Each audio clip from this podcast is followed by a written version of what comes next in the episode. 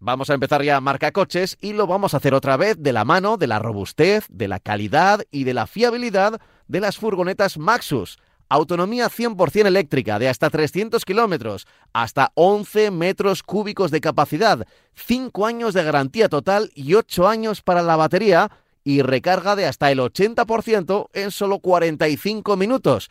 Y las puedes probar. Entras en maxus-automotive es maxus-automotive.es, buscar tu concesionario más cercano y así de fácil conocer las furgonetas Maxus, la marca líder en furgonetas 100% eléctricas de tamaño medio. Y gracias a Maxus Automotive, empezamos ya el programa.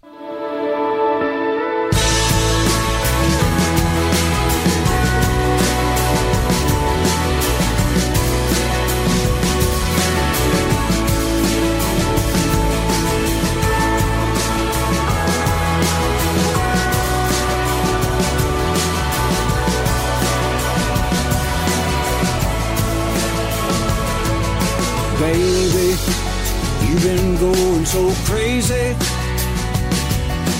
lately. Nothing seems to be going right. Solo, why do you have to get solo?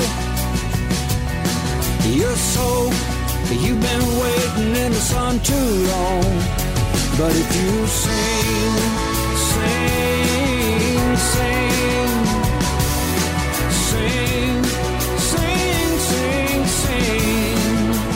¿Qué tal amigos? Aquí estamos, los de la radio, los de los coches, los de marca coches. Sí, sí, aquí por la mañana, ya sabes que te espera una hora para hablar del coche nuestro de cada día. Aquí al micrófono, Pablo Juan Arena y siempre acompañándome, aunque sea en la distancia, pero radiofónicamente hablando, nuestro Francis Fernández. Hola Francis, ¿qué tal? Muy buenas. ¿qué tal? ¿Qué tal estás? ¿Cómo estás? ¿Cómo ha ido la semana? ¿Bien?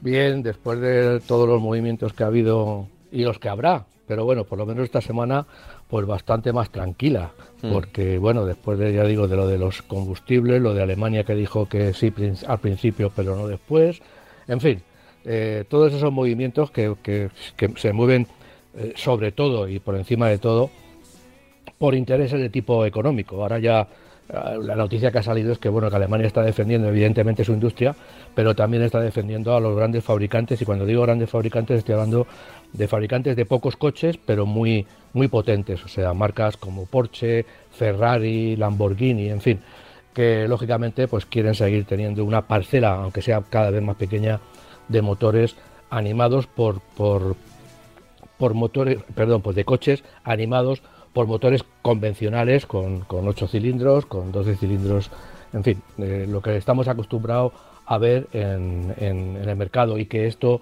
solo lo pueden mantener un, motor con cilindros con movimiento vertical, como decimos ciclo Otto, pues eh, solo lo pueden mantener si tienen un, un, combustible como el sintético, que eh, aunque será más caro, pero bueno, pero para, esa, para los clientes de esos coches que ya consumen mucho de entrada, pues les importa un poco, bastante poco, ¿no? Entonces, bueno, pues eso, eso es lo que ha habido. A ver, eh, seguro, seguro que, que, vamos a seguir hablando bastante de esto porque es un, un tema que, seguro, seguro. Que, que a pesar de que no está en la calle en el sentido de que no está presente en la gasolinera, eh, no, no está presente eh, en, en, el coche que tenemos esperándonos en el garaje, es algo que puede ocurrir a, corto plazo, o que está ocurriendo a corto plazo. Son movimientos de grandes placas tectónicas que van a, van a decidir exactamente cómo nos tenemos que mover y sobre todo con qué combustible eh, a pues partir de la década que viene, ¿no? Claro, todo eso, las inercias de todo esto son tan grandes que, en fin, se tienen que mover desde ya, porque si no, pues, pues eh, nos quedaríamos con, con, coches desfasados, o nadie quiere que, pase nada de eso. Eh, todos queremos movernos, Cuanto más mejor, eh, cuanto más cerca del destino también mejor, eh, cuanto menos contaminación también mejor. Así que, bueno, ese es el gran objetivo de, las próximas décadas en la automoción y en la movilidad. Es lo que decías, es que el terremoto es eh, un poco cómo nos vamos a mover. Evidentemente nos vamos a, nos vamos a seguir moviendo, pero es importante saber cómo nos vamos a mover, de qué, de qué forma, ¿no? Y eso es importante para todos, para todos, para cualquier ciudadano. O sea, es, como, como dentro de un tiempo, y esto como va tan deprisa, en el sentido de que va cambiando muy rápido, pues claro, tenemos una necesidad de saber cómo me voy a mover yo dentro de tres años, ¿no? Porque hay que tomar decisiones. Las decisiones no las tomamos de hoy para mañana, las tomamos de hoy para cinco, para seis, para siete años. Eh, ha salido un reportaje que España tiene una media de, de, envejecimiento del parque de 15 años, con lo cual digamos que en ese sentido tiene un movimiento por delante enorme, que es modernizar el, parque, llegar por lo menos a niveles de otros países europeos que están en nueve años, en diez años, que tampoco es que sea una cosa muy salvaje, ¿no? Pero claro, ya digo que nosotros tenemos esa, y, esa, esa, esa, intranquilidad porque pensamos movernos, ¿cómo nos vamos a mover dentro de cinco años? Y a lo mejor tengo que decidir ahora cómo, qué, qué es lo que me compro, qué es lo que hago para poderme mover dentro de cinco años. Y las cosas la verdad es que siguen siendo bastante no diríamos oscuras, pero sí bastante cambiantes en el tiempo. Sin duda, eh, veremos y lo, iremos contando aquí, lo iremos contando aquí poco a poco, si los eh, combustibles sintéticos son los que de repente han llegado, han aparecido, no se sabe de, de dónde, porque, bueno, ya se, ya se hablaba mucho de ellos, ¿eh? de hecho, en, competición, por ejemplo, los que seguimos la Fórmula 1 sabemos que cada vez más, eh, no, no el combustible que pero sí que, lo sintético, eh, mm, bueno, Fórmula 1 yo creo que hay algunas fórmulas y otro tipo de, mm. de, de, casi laboratorios de experimentación para precisamente las, las marcas de, combustibles, pues poder ahí experimentar, eh, bueno, mm, eh, con, con, este tipo de combustibles o con algo parecido, con algo similar, con algo híbrido que se acerque, ¿no?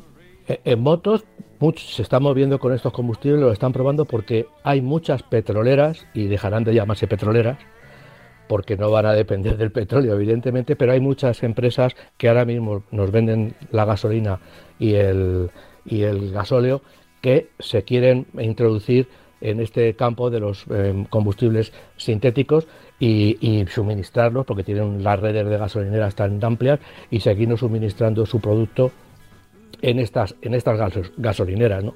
Entonces, bueno, ya digo que hay muchas empresas de, enorme potencial metidas en la investigación de los sintéticos y ya digo que tienen la bandera de, de sobre todo Repsol, Cepsa o Shell o Tesaco, ¿no? Hmm, ya. Bueno, eh, ya sabéis que podéis comentarnos y si veis, si, tenéis una visión, un punto de vista sobre estas cosas en el correo electrónico, que sirve también para preguntarnos por dudas de compra o, incluso temas mecánicos, aunque aquí no somos ningún taller ni, ningún servicio de postventa, pero bueno, eh, nos podemos ocupar o por lo menos podemos leer y preocuparnos por lo que le preocupa al oyente. El correo electrónico marcacoches@radiomarca.com marcacoches arroba radiomarca.com. Y si te parece, empezamos precisamente eh, por el ID2 de, Volkswagen. El, el ID2 All, que, el ID2 All. Mm. All, sí, la traducción sería pues un coche para todos, ¿no? Eh, hace poco hablábamos de que las marcas se estaban tirando por elevación, eh, nunca no, no, estudiaban no, no, no buscaban coches eh, pequeños, evidentemente por un, por un motivo de, retorno de, la inversión. Un coche grande con, con de 50, 60, 70 mil euros les deja mucho más beneficio que un coche pequeño, evidentemente. Entonces, bueno, por eso todas, todas las marcas, y cuando digo todas, es todas, han estado tirando por elevación.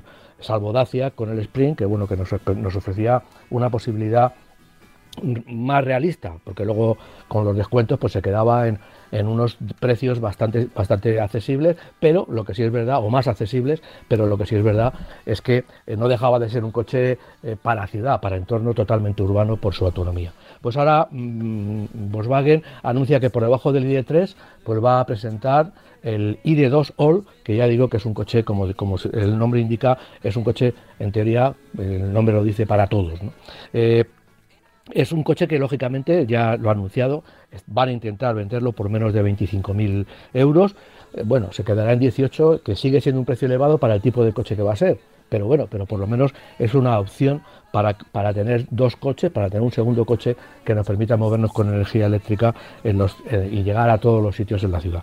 Eh, es un coche que va a medir 4,05, es mm, equivalente a lo que podría ser un Volkswagen Polo con un maletero de 440 litros, o sea que la, que la versatilidad y, practicidad está, está asegurada. ¿no?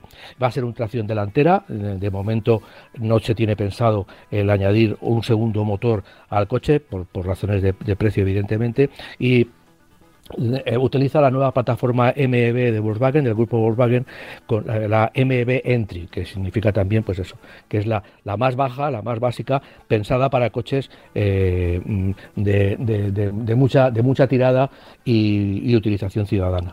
Eh, Lógicamente esta, plataforma se va a utilizar en todas las marcas del grupo y, en general el grupo Volkswagen habla de que hasta 10 nuevos modelos con esta plataforma en todas sus marcas llegarán hasta 2026. Eh, estos nuevos productos tienen una ventaja también o una cosa muy importante, un dato muy importante para nosotros, mm. y es que de momento, aunque sea de estar luchando por producir coches más grandes, pues porque el valor añadido es mayor, como hemos dicho antes, y también para las fábricas, pues se van a producir en Martorell y en Landave. O sea que digamos que las fábricas que ahora mismo están un poco eh, cojas en el sentido de producción, en el tema de la producción, pues van a ver aumentar su producción con estos modelos eh, eléctricos de pequeño tamaño. Lleva un motor de 226 caballos, con una autonomía eh, de 450 kilómetros. Todo esto son datos eh, que no están todavía eh, homologados. Se carga del 10 al 80%, se va a cargar en 20 minutos, evidentemente en un cargador rápido. ¿no? Según versiones, es un coche que con sus 226 caballos y eso y, su, y su tamaño de 4,05 metros, pues va a tener elementos de seguridad y elementos de, de, equipamiento propios de coches de más categoría. Va a llevar aparcamiento automático, faros matrix LED, eh, travel assist, eh, que es conducción semiautomática y y además destaca en el salpicadero una enorme pantalla de 12,9 pulgadas para controlar todos los elementos del, vehículo, incluido evidentemente el funcionamiento eléctrico. Añade también, es curioso, vamos, eh, muchos lo llevan, pero este, un coche pequeño, añade también la posibilidad de un enchufe en el maletero para, para cargar accesorios y no sé si, si, nos permitiría, porque no lo ha dicho el fabricante, otros coches, ya digo que lo tienen, pues eh, nos permitiría enchufarlo a casa y tener eh, electricidad en casa proveniente de las baterías del, del ID2. Pero vamos, un enchufe para todos los accesorios que queramos en el maletero lo vamos a tener disponible. Bueno, eh, fíjate que, yo creo que con la electricidad, con la llegada de la electricidad a los coches, ya sabemos que Fíjate, en, los últimos días mm, he puesto el interrogante sobre si realmente eh, tendremos un parque de coches eléctricos en Ponte 2050, que yo pensaba hace unos meses que sí, que todo iba a ser eléctrico. Bueno, ya, ya no lo tengo tan claro, ¿eh? que, todo vaya a ser eléctrico en, en, 2050, principalmente por algunos de los problemas que, hemos venido diciendo siempre, ¿no? que, se necesitaría mucha electricidad para mover ahora mismo el parque móvil que se mueve en España, eh, pues, pues no daría la electricidad que se produce ¿no? Con, para, para mover todo eso. Pero bueno, más allá de eso, eh, siempre estaba pensando en, en, ese futuro y que quizá con los coches eléctricos pues surjan pues otras necesidades u otro tipo de, de características dentro del coche. Como por ejemplo, me refiero a que si en el fondo el coche, que si pensamos en 2050, casi casi seguro, eso, eso me costaría mucho no pensarlo, pero, pero va a ser autónomo, es decir, que, se moverá, o, la mayoría de los coches se moverán solos, claro, al final se va a convertir en una especie de cápsula eh, eh, en la que, entre comillas, vivir durante los desplazamientos, ¿no? Entonces, eh, ¿qué nos impedirá tener cualquier tipo de, entre comillas, ocio o despacho, trabajo, ordenadores, pantallas? Eh, en, ese, en ese habitáculo, ¿no? Yo creo que ya están pensando en, cosas así. Ya te digo que esto no lo estoy pensando para, para 2030, sino para 2050, que vete a saber qué pasará en, en 2050 y si, si llegamos a, a 2050, ¿no? Pero, pero, pero sí, sí, claro, me, me, lo ha hecho recordar eso de, un enchufe en el maletero, ¿no? Que, quizá llama... llama la atención, pero claro, en el fondo eh, son ese tipo de cosas que además tú que has conducido mm, eh, caravanas y autocaravanas, sabes que, bueno, pues eh, cualquier, cualquier cosita se, se, agradece en ese tipo de vehículos, ¿no? Salvo, salvo por el tema de la, de la conducción autónoma, que no sé cómo llegaremos, ni si llegaremos, yo creo que sí, pero vamos. Pero al coche parado, en un coche eléctrico puedes tener cualquier eh, eh, utilidad que quieras. O sea, tú te sientas y puedes tener, tú has dicho, una oficina, puedes tener lo que quieras en un coche eléctrico porque tienes capacidad de batería y con un inversor de corriente que te, que te, que te dé corriente a 220 te traslada, te transforma la corriente continua de una batería, te la transforma a corriente alterna a 220 voltios, evidentemente con, la, con las dimensiones de las baterías y la potencia de las baterías de cualquier vehículo, vamos a poder tener en el coche, en el coche parado, y digo ahora mismo, cualquier eh, funcionalidad que tú te, puedas eh, imaginar. Evidentemente un ordenador o esas cosas están ya sobrepasadas, ya llevamos mucho tiempo, aunque en el coche no sea eléctrico. Pero otras cosas que ahora mismo son impensables, porque en un coche térmico, aunque tengas una la batería es un poco limitada, en un coche eléctrico podría hacerse realidad. Lo que sucede es que ya unir el coche eh, autónomo que nos permita ir mirando a una tablet. En, teoría Tesla ya muchos aspectos lo permite, la gente se duerme en los Tesla, aunque no, muy, aunque no es muy recomendable, pero la gente, ahí han tenido accidentes de gente que va durmiendo en el Tesla. Bueno, son eh, muy aguerridos, muy, muy, muy valientes ahora mismo, pero bueno, pero hay cosas que sí, y, y desde luego para el 2050 seguro que esa visión que tienes tú de futuro se va a cumplir y con más cosas que seguro que nos sorprende. Ya, seguro, seguro, vamos. Eh, ya nos sorprende casi casi eh, de semana a semana o de mes a mes el mundo de la movilidad, de la automoción, como para no sorprendernos de, aquí a unos cuantos años, ¿no? Ojalá poder tener un agujerito del que mirar y ver exactamente qué, está pasando, pero eh, es casi imposible poder imaginar cómo nos mover, moveremos. De hecho, lo, único casi seguro es que nos seguiremos moviendo, que, que querremos seguir eh, desplazándonos, ¿no? Que no tendremos ahí estos los metaversos o esas cosas, que nos quedamos en casa y, que, y que los lugares vienen a nosotros en vez de nosotros a los lugares, ¿no? Cosas a pesar Que, que, los grandes eh, terraplanistas, como hablábamos el otro día, es curioso una que están diciendo que eh, las ciudades de 15 minutos son, son, están digamos, pensadas para que no salgamos de ellas, o sea, nos van a tener presos como en muchas películas del futuro, en, en zonas de, en, especie de, ciudades de concentración, no campos de concentración, pero sí ciudades de concentración, donde vamos a tener todo a nuestro, a nuestro alcance en 15 minutos andando o moviéndonos en bici, pero que no vamos a poder salir de ahí, no vamos a poder interactuar con otras ciudades. Bueno, esas son las, las cosas que están diciendo algunos, que lo estoy diciendo en plan de en plan de risa porque vamos, la gente, o sea, se está desarrollando un tipo de ciudad que, está pensada precisamente para que los desplazamientos no sean grandes y para que no los contaminemos, pero evidentemente no se está pensando en cápsulas, digamos, estancas, se está pensando en cápsulas que tengan comunicación evidentemente con el resto de, las cápsulas y con el resto de países y con el resto de la, de la, civilización. Pero bueno, ya digo que sí, sí, la, vida y la, y la movilidad pues está cambiando totalmente, pero vamos a seguir viviendo y vamos a seguir moviéndonos. Hmm.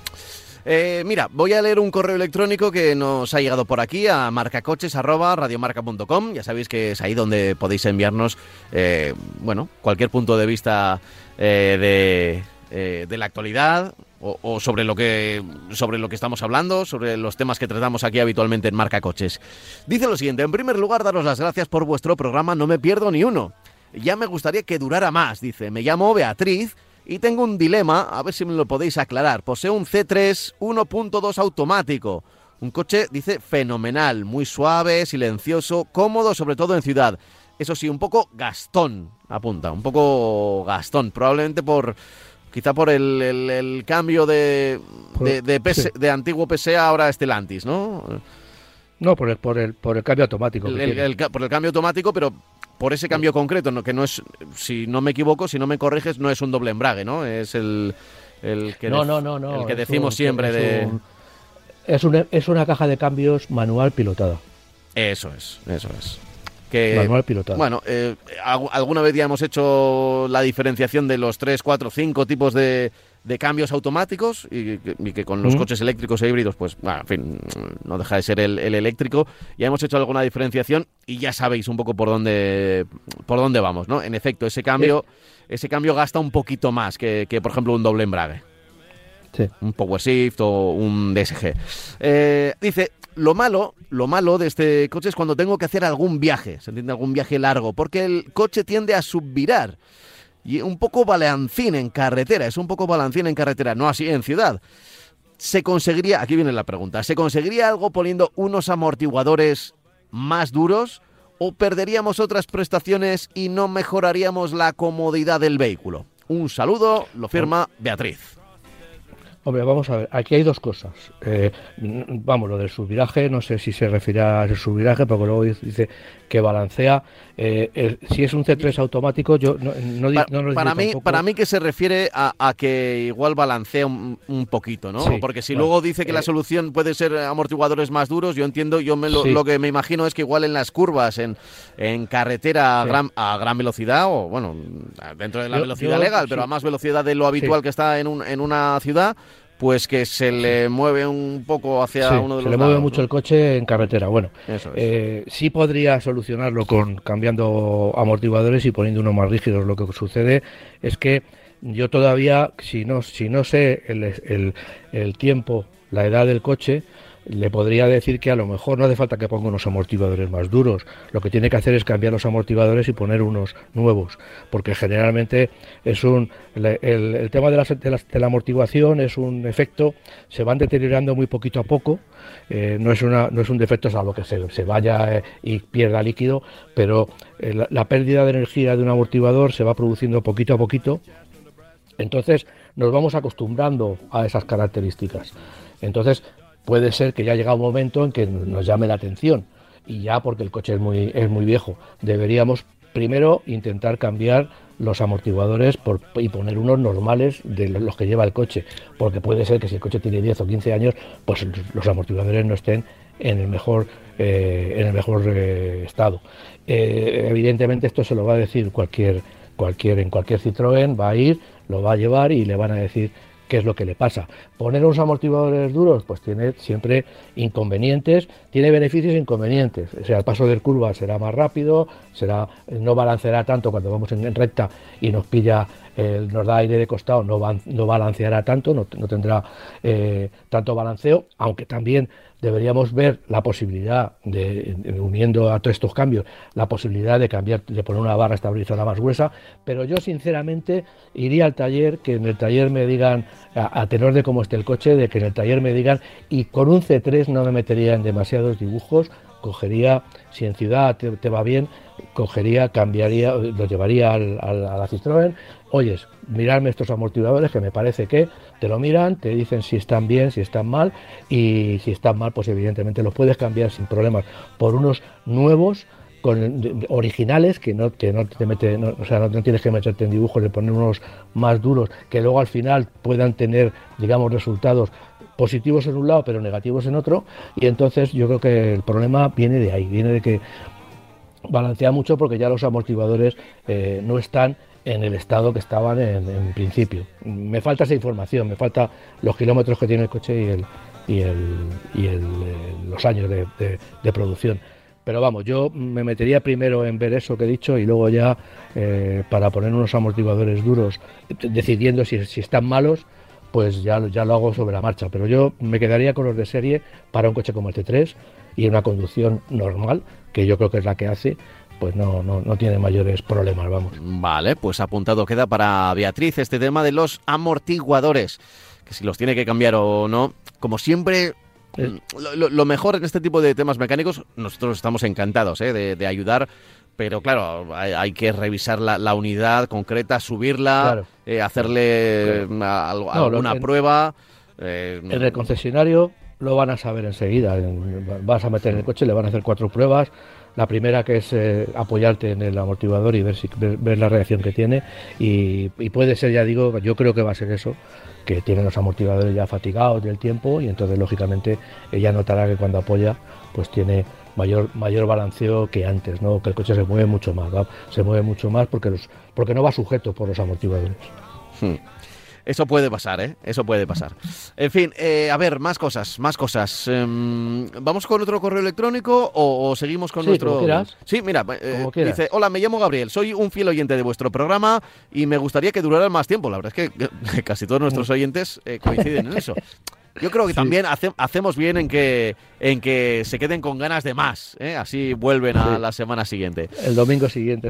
Eso es, dice. Em, bueno, eh, aquí está mi consulta. En busca de un coche nuevo y viendo el precio tan elevado de los vehículos actuales, he descubierto un coche bonito y barato, el MG 1.0 automático pero no consigo mucha información de este vehículo. ¿Podríais aclararme qué tal va este coche, fiabilidad, consumo, posventa? Mil gracias y a seguir haciéndolo tan bien. Lo firma Gabriel.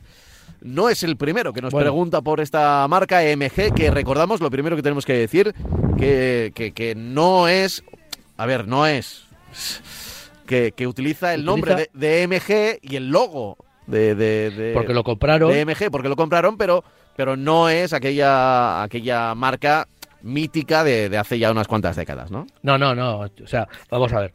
Eh, ¿me, ha dicho MG? Eh, dice MG 1.0 automático. Eh, bueno, pero es que MG tiene un montón de coches. Claro, yo no sé si el, igual el 1.0, o sea, a ver la... MG lo que hace en la actualidad es coches sub solamente. Eh, es una marca que una marca china que compró el, el, por decirlo de alguna forma la, la, denominación y que ahora la, resucita ¿no? Hmm. A ver, entonces bueno pues yo veo por aquí o sea los modelos que tiene MG eh, claro. son el ZS el HS Sí, sí, sí. El MG4, el MG5 y el Marvel R, ¿no? Yo creo que eso es toda la gama que tiene ahora disponible.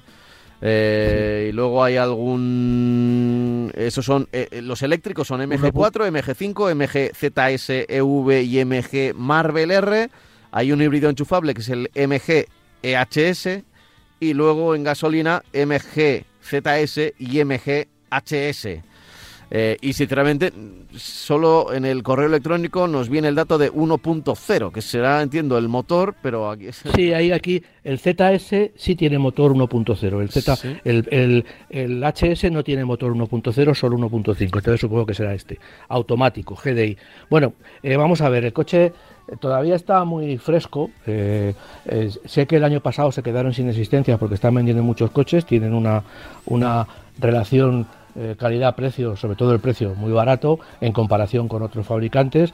Por 17.000 euros te puedes comprar un coche con 100 caballos, eh, el ZS Comfort, por ejemplo, con 106 caballos eh, y, es un sub de buen tamaño, de 432.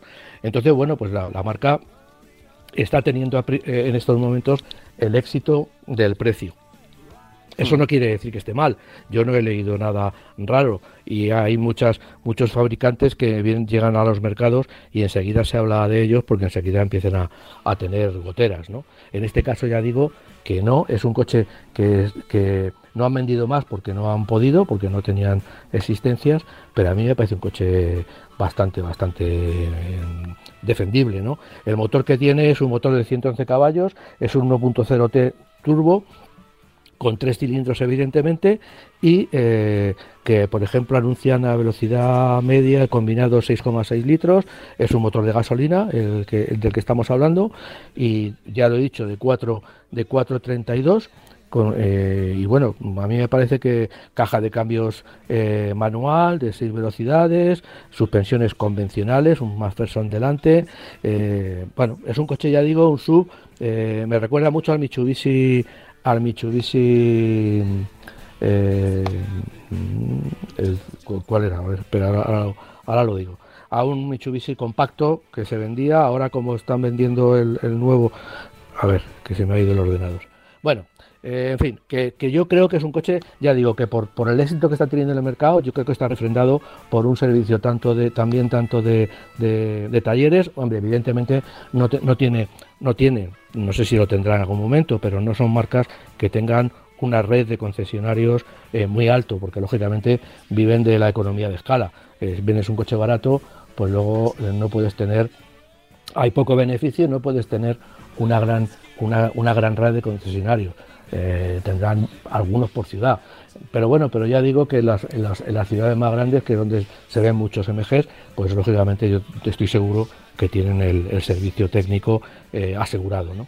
Entonces yo, vamos, nada, o sea, es un sub, eh, tiene todos estos todos estos productos que varían mucho, mucho o lo que varían es fundamentalmente el tamaño y también la tecnología, como tú decías antes, en función de que sean híbridos enchufables, eléctricos o coches de gasolina convencionales y, ya está. O sea, a mí me parece que el desembarco de China empezó mal hace ya muchos años, pero ahora están llegando eh, refrendados un poco por, por fabricantes, por, por marcas eh, eh, tecnología europea pues están llegando a Europa y están haciéndolo yo creo que bastante bien. Me recuerda mucho, ya digo, al desembarco que hubo en su momento con las con las marcas japonesas, ¿no?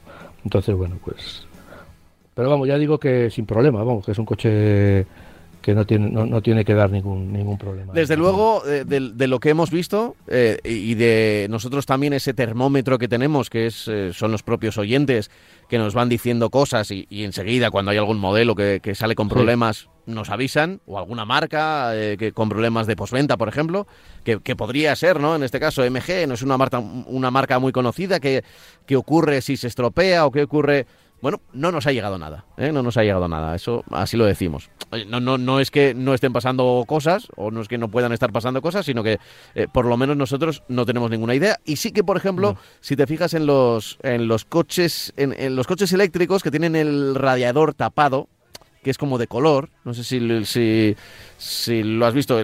los MGs todos son muy parecidos. A mí me recuerdan mucho a la línea de, a la línea de Mazda. los eléctricos, claro. Claro, los eléctricos tienen ahí como el radiador que está como presente, pero está tapado y está con color. Es muy, cuando lo ves eh, circulando por la calle, eh, lo, lo, notas, porque llama la atención, porque incluso hay coches eléctricos, entre comillas, normales, que siguen manteniendo un radiador aunque no lo necesiten, ¿no? El radiador que siempre es, bueno, se utiliza en, mecánica, pues para enfriar los componentes del motor, para, para darle, eh, para darle mm, ventilación, eh, bueno, para un montón de, para, para varios, varias cosas. Y en el coche eléctrico, pues no es tan necesario. De hecho, eh, lo, lo prescinden la mayoría de los diseñadores. Y aquí en esta marca concreta han hecho como como con la pintura. Eh, digamos que el molde del coche sigue siendo el mismo, pero el radiador está como tapado. Y llama la atención porque parece un coche más futurista, ¿no?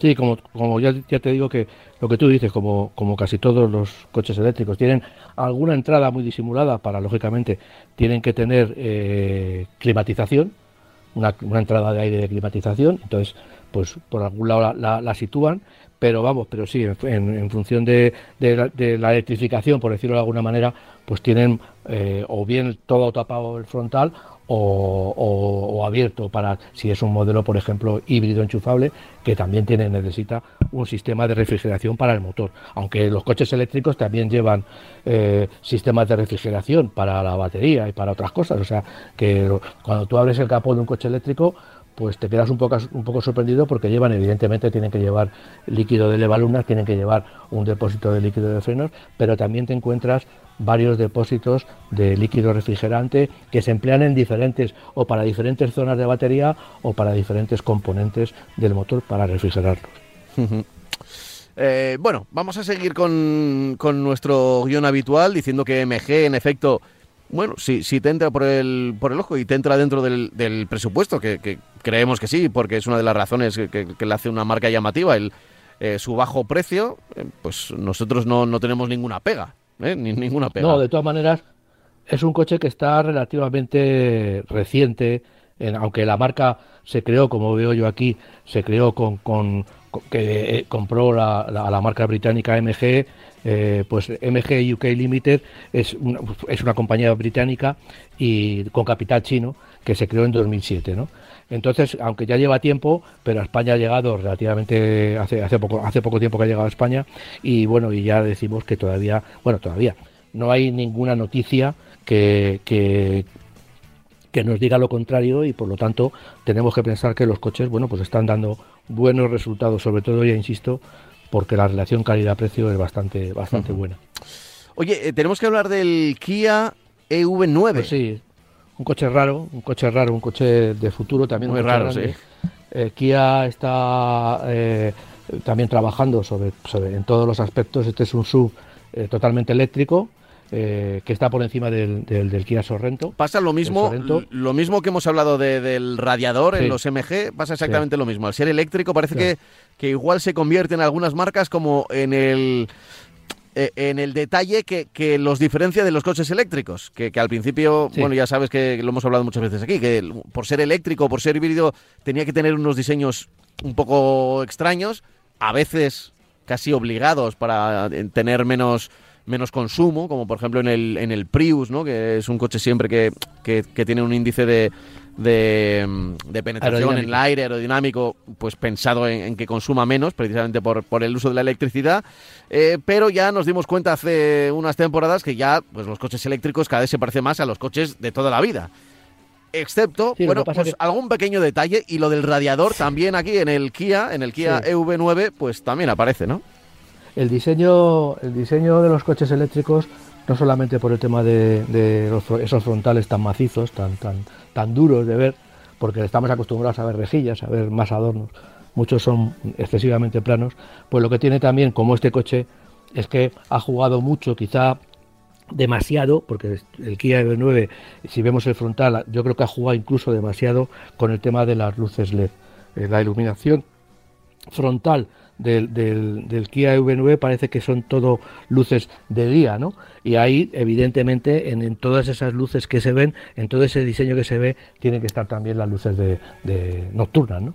Entonces, bueno, juegan también mucho, el diseño ha servido para los diseñadores para quitarse esa, ese peso eh, que tenían con el tema de una óptica convencional y una lámpara convencional que tenía que tratar de los rayos de luz, pues dirigirlos en, la mejor zona y tenía que tener una parábola interior, que eso condicionaba mucho el diseño para que fueran eficaces. Ahora con los LED, pues eso ha cambiado y si se junta ya, como digo, el coche eléctrico, pues ya los frontales son enormemente llamativos porque no estamos acostumbrados a ver coches con ese estilo. ¿no?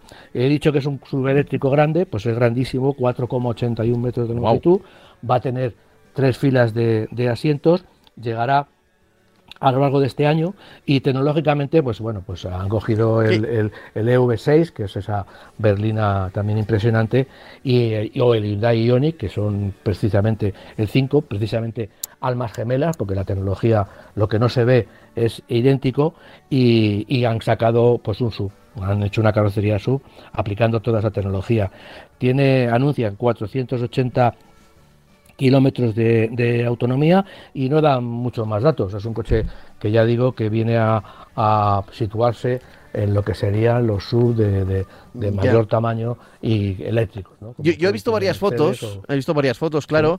Eh, me llama la atención alguna de ellas, sobre todo esas en las que se ven con las puertas abiertas. Yo entiendo que, es el modelo que, va a llegar a los concesionarios, que no es que ese modelo de puertas abiertas no no no es el diseño no, no creo que no esto yo creo que el Kia, vamos. Eh, ¿Tú crees que tendrá Pilar B, no? ¿Tú crees que tendrá Pilar B? o, sí, Pilar B, yo. Claro, es que, a ver, para que la gente se haga una idea, eh, hay algunas fotos, las ves en, marca.com también, por ejemplo, en la que eh, están abiertas las cuatro puertas, además las puertas se abren con, la bisagra. claro, claro. Ah, mira, mira, ya estoy viendo aquí otra foto donde la apertura de puertas, la apertura de puertas ya.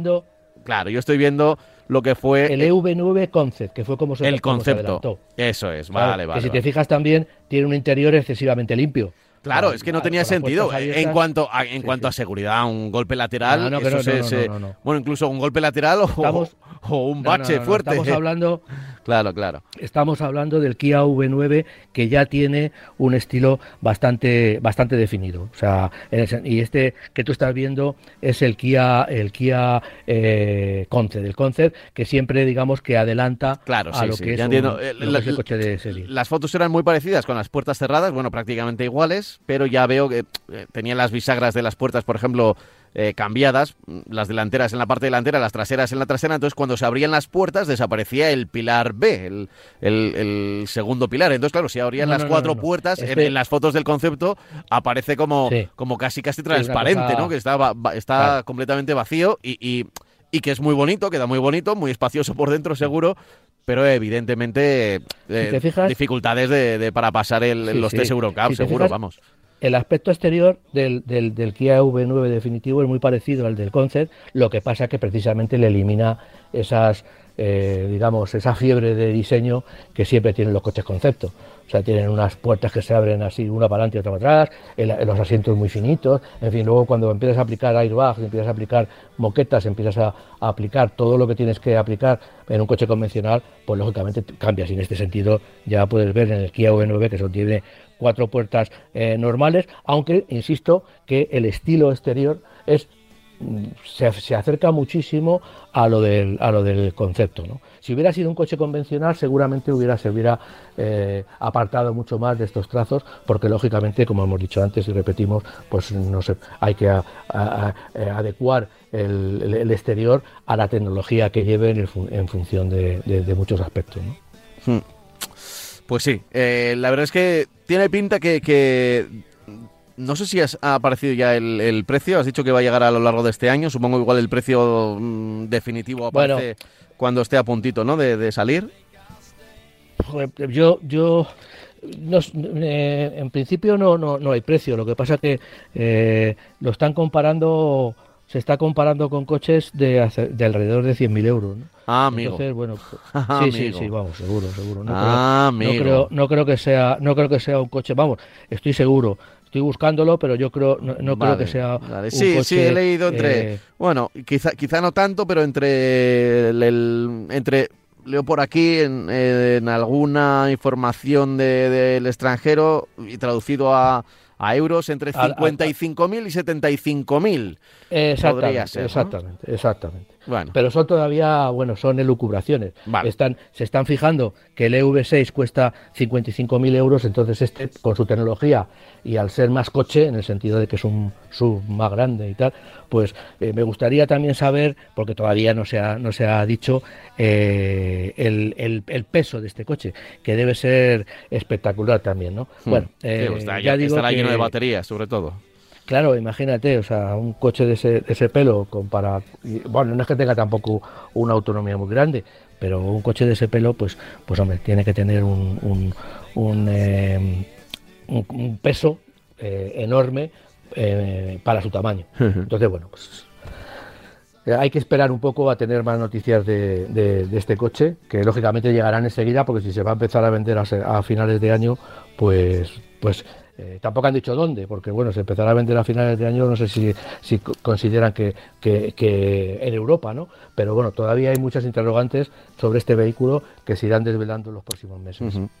Eh, a ver, tenemos que hablar de una marca que últimamente además está siendo muy exitosa. Estamos viendo muchos coches de, esta marca que quizá igual pues pensábamos que, no iba a tener tanto éxito, por lo menos visual eh, y de unidades vendidas, ¿no? Cuando damos los números de, venta cada mes. Eh, estoy hablando de, la marca española, o pseudo española, que, digamos que, proviene de SEAT, más allá de pertenecer al grupo Bach y es de Cupra, del Cupra Born y del Cupra Raval. Sí, a la marca se la está acusando de muchas cosas, se la está acusando incluso, a pesar de que se deriva, eh, ha sido creada en SEAT y, por SEAT, pues se la acusa de que está un poco canibalizando de una manera excesivamente grande a SEAT y que ya en, la lucha por el mercado europeo de coches, eh, ¿cómo decirlo?, eh, un poco más económicos que Volkswagen, de Volkswagen hablo, de la marca Volkswagen, pues lógicamente Skoda se está llevando la mejor parte, ¿no? Skoda se está llevando la apuesta de, Volkswagen es más por Skoda y por, que por SEAT y además Cupra no ha venido a ayudar en exceso a que en, Alemania se inclinen más por la marca española. Es cierto que bueno que Cupra y otros modelos de la marca pues van a mantener eh, las fábricas de Landaven y de Martorell a pleno rendimiento con, productos tanto de, Seat o de Cupra como de Volkswagen, eh, de Audi o de lo que de lo que venga. Pero lo que sí es verdad es que yo creo que Cupra eh, ha tenido tanto éxito que, que bueno, que está un poco eclipsando al resto de productos SEAT. Y además ha tenido tanto éxito porque además tiene unos valores en función de personalidad, de estilo, en función de tecnología, que bueno, que, que SEAT es más de lo normal y, Cupra no, Cupra se sale un poco en ese sentido de lo normal. Bueno, pues tiene dos modelos. Vamos a hablar primero del Born. El Born es un coche que, que ya estaba lanzado, que ya se podía comprar y, y, y, que, le llega ya un ligerísimo restyling, eh, más que restyling de, diseño, pues le añaden equipamiento y, eh, y equipamiento y elementos interiores. ¿no? Eh, aumenta el precio hasta los 41.590 en lugar de los, de los 39.690. O sea, ha, ha subido alrededor de, un poquito menos de, de 2.000 euros. ¿no? Es un coche de 432, o sea, un coche con, con, un tamaño muy compacto. Es el clónico del, del ID3 de Volkswagen. ¿no? Eh, tiene una versión de 204 caballos y otra de 231. El, eh, tiene también propulsión posterior y el de 204 caballos tiene 549 kilómetros de autonomía y el 231 tiene 420. Eh, lleva, además, como ya he dicho, todos los cambios vienen para potenciar el, interior, la conectividad y sobre todo también lleva el Travel Assist nuevo, de nueva generación, la última evolución, que es un, no deja de ser un sistema de conducción semiautomática. Le han puesto también una cámara de visión de cenital de 360 grados. Mm -hmm. eh, puede memorizar incluso, gracias a ese semiautomatismo, puede memorizar hasta cinco maniobras de adelantamiento para que las pueda hacer el coche por sí solo. ¿no? Más adelante el Cupra Board tendrá una versión por debajo, evidentemente con menos precio, de 150 caballos con 340 eh, kilómetros de autonomía. Y del segundo modelo que quería hablar, pues eh, eh, hay un el Urban Rebel era un concepto que, que, ya presentó Cupra en algún salón, no sé si fue en Ginebra del año pasado, el año pasado, no, en Ginebra no, o París, bueno, lo presentó en un salón y el tema es que el, el, coche este es un, ya anunciaba que iban a tener un producto por debajo del bord, es decir, un coche con 4,03 metros de longitud el concepto. El concepto Urban Rebel tenía 4,03 del, de, de, del, del, Cupra, eh, no se, del definitivo, no se sabe mucho todavía. Se sabe que se llama Raval porque se le escapó al, al presidente de, C, de, de SEAT, sí. hablando un poco del tema este de, de, los coches, de las marcas, pues se le escapó un poquito, se le escapó que se iba a llamar eh, Raval. Raval es un barrio de, de Barcelona, lo mismo que Bor. ¿no? Eh, es un coche, ya digo, derivado del prototipo, pero también eh, utiliza los mismos miembros que el Volkswagen ID2 del que hemos hablado eh, antes. Se, se, apoya en la plataforma Small BEV, que es una plataforma que está pensada también para coches con tracción integral, que llevaría evidentemente dos motores. Tiene 221 eh, eh, caballos de potencia, tiene 450 kilómetros de, autonomía, se espera que llegue para 2025, nos lo están vendiendo muy largo y evidentemente también con tracción eh, 4x4. Curiosamente, el BOR no piensa en tracción 4x4 y este nos le, ofrecen, ya anuncian que va a tener tracción 4x4. Mucho yo entiendo que el BOR también tendrá alguna versión 4x4, porque es absurdo que un coche más ciudadano tenga tracción 4x4 y un coche más rutero no la tenga. ¿no? Eh, también, como el ID2 All, pues va a tener eh, un precio que la marca sitúa en menos de 25.000 eh, euros. Y va a tener también, también anuncian de que en el mercado va a haber eh, nuevas versiones diferentes. No, se, no, no, no, hablan de que, no hablan de que la gama sea la misma, pero va a tener también versiones de acceso con menos autonomía, con menos potencia y evidentemente un precio más accesible para, para el, para el movimiento ciudadano, ¿no? que tampoco necesitamos coches de, mucho dinero. ¿no? Bueno, pues ahí apuntamos los dos barrios de Barcelona, ¿eh? que tienen la posibilidad de, de seguir moviéndose eh, con el nombre del coche. Y, y, la verdad es que son nombres bonitos, ¿eh? eh tanto Bor como Raval. ¿Cuál será el siguiente? Eh? ¿Cuál será el siguiente? En fin, esto siempre con SEAT, que ha buscado lugares, eh, eh, siempre ha habido hasta competiciones casi, casi por, por conseguirlo. Sí, Cupra, SEAT se iba a, ciudades españolas y, parece que, que Cupra pues se va a barrios de, de, Barcelona. Sí, sí, pues todo, está bien, todos son que, siempre que se utilicen nombres de, españoles, pues me parece correcto, muy correcto. ¿no? Hmm. Siempre luego que suenen bien a nivel internacional, ya lo sabemos que tienen que pasar varios, además, además, varios filtros y esas cosas, pero bueno. Oye, eh... ese, es uno de los ese es uno de los inconvenientes que ha tenido el SEAT, porque claro, los ingleses pues hacen muchas risas con el nombre de SEAT, ¿no? Un coche que se llame Silla, pues pues es un poco Claro, nunca, nunca lo han pronunciado ellos como SIT, ¿no? Siempre claro, siempre han hecho, claro, si lo pronuncia SEAT y un inglés puede pronunciar SEAT, pues lo mismo que pronuncia Fiat, pues, pues no teníamos problemas, pero bueno, ya sabemos cómo son los británicos. Hmm. Eh, a ver, tengo por aquí un correo electrónico, es un poco largo, ¿vale? Y nos quedan cinco minutos de programa. Venga, lo voy a intentar. Eh, buenas tardes, enhorabuena por el programa y el magnífico tándem que formáis. Os, os comento la situación. Tengo un Honda Accord Tourer automático 2.4 del 2010 en su momento lo transformé en GLP cuando estaba más barato, a, a 0,6 euros el, litro. Y la verdad es que estoy encantado con el rendimiento y la fiabilidad. No tengo queja alguna después de 210.000 kilómetros, aunque no me ha dado problemas. Es verdad que al tener más tiempo algunas piezas me tardan en llegar. Por ejemplo, una bobina de 100 euros me costó semana y media.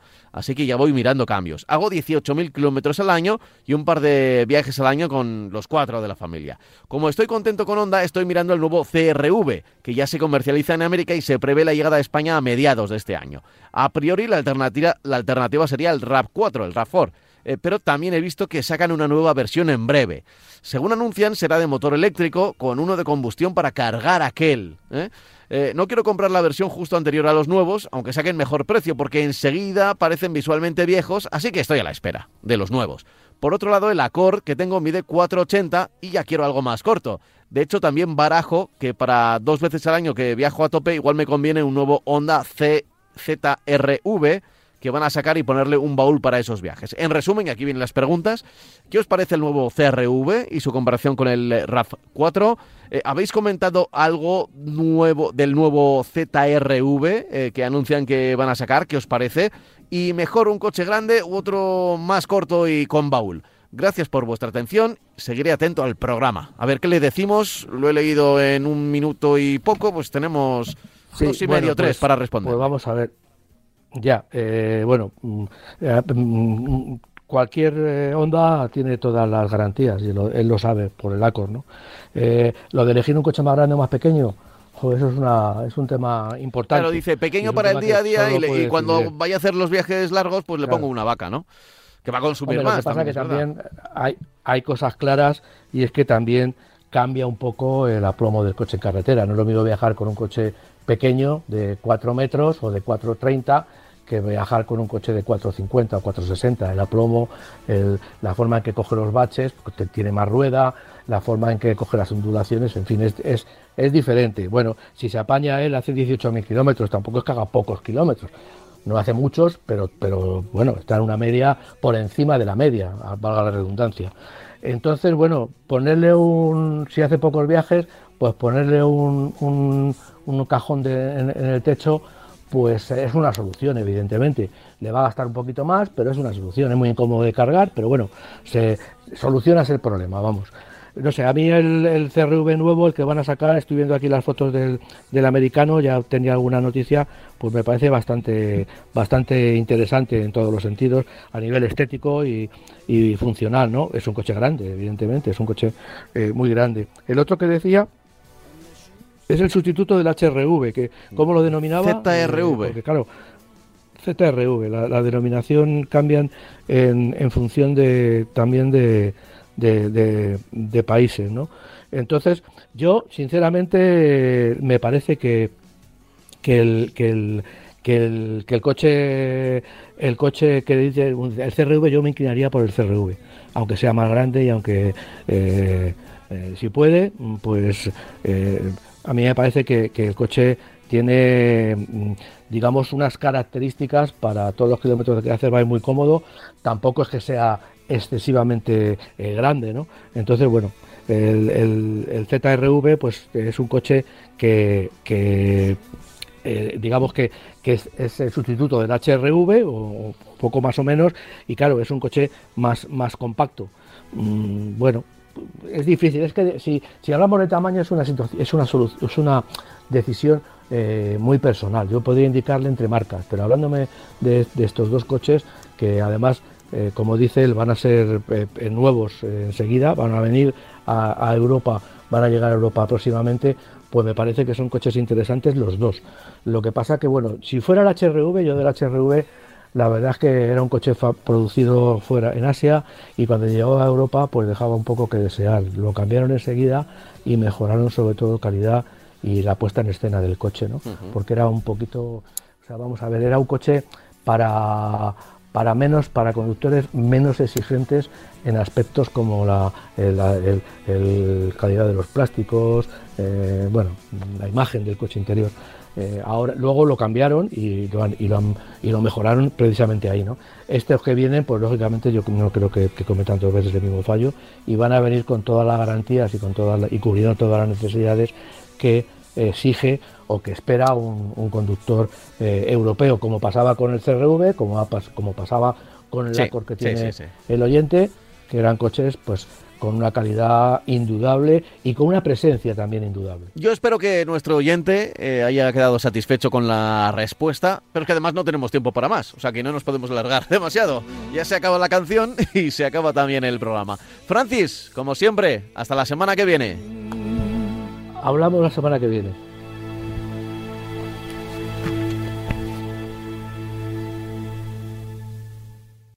Radio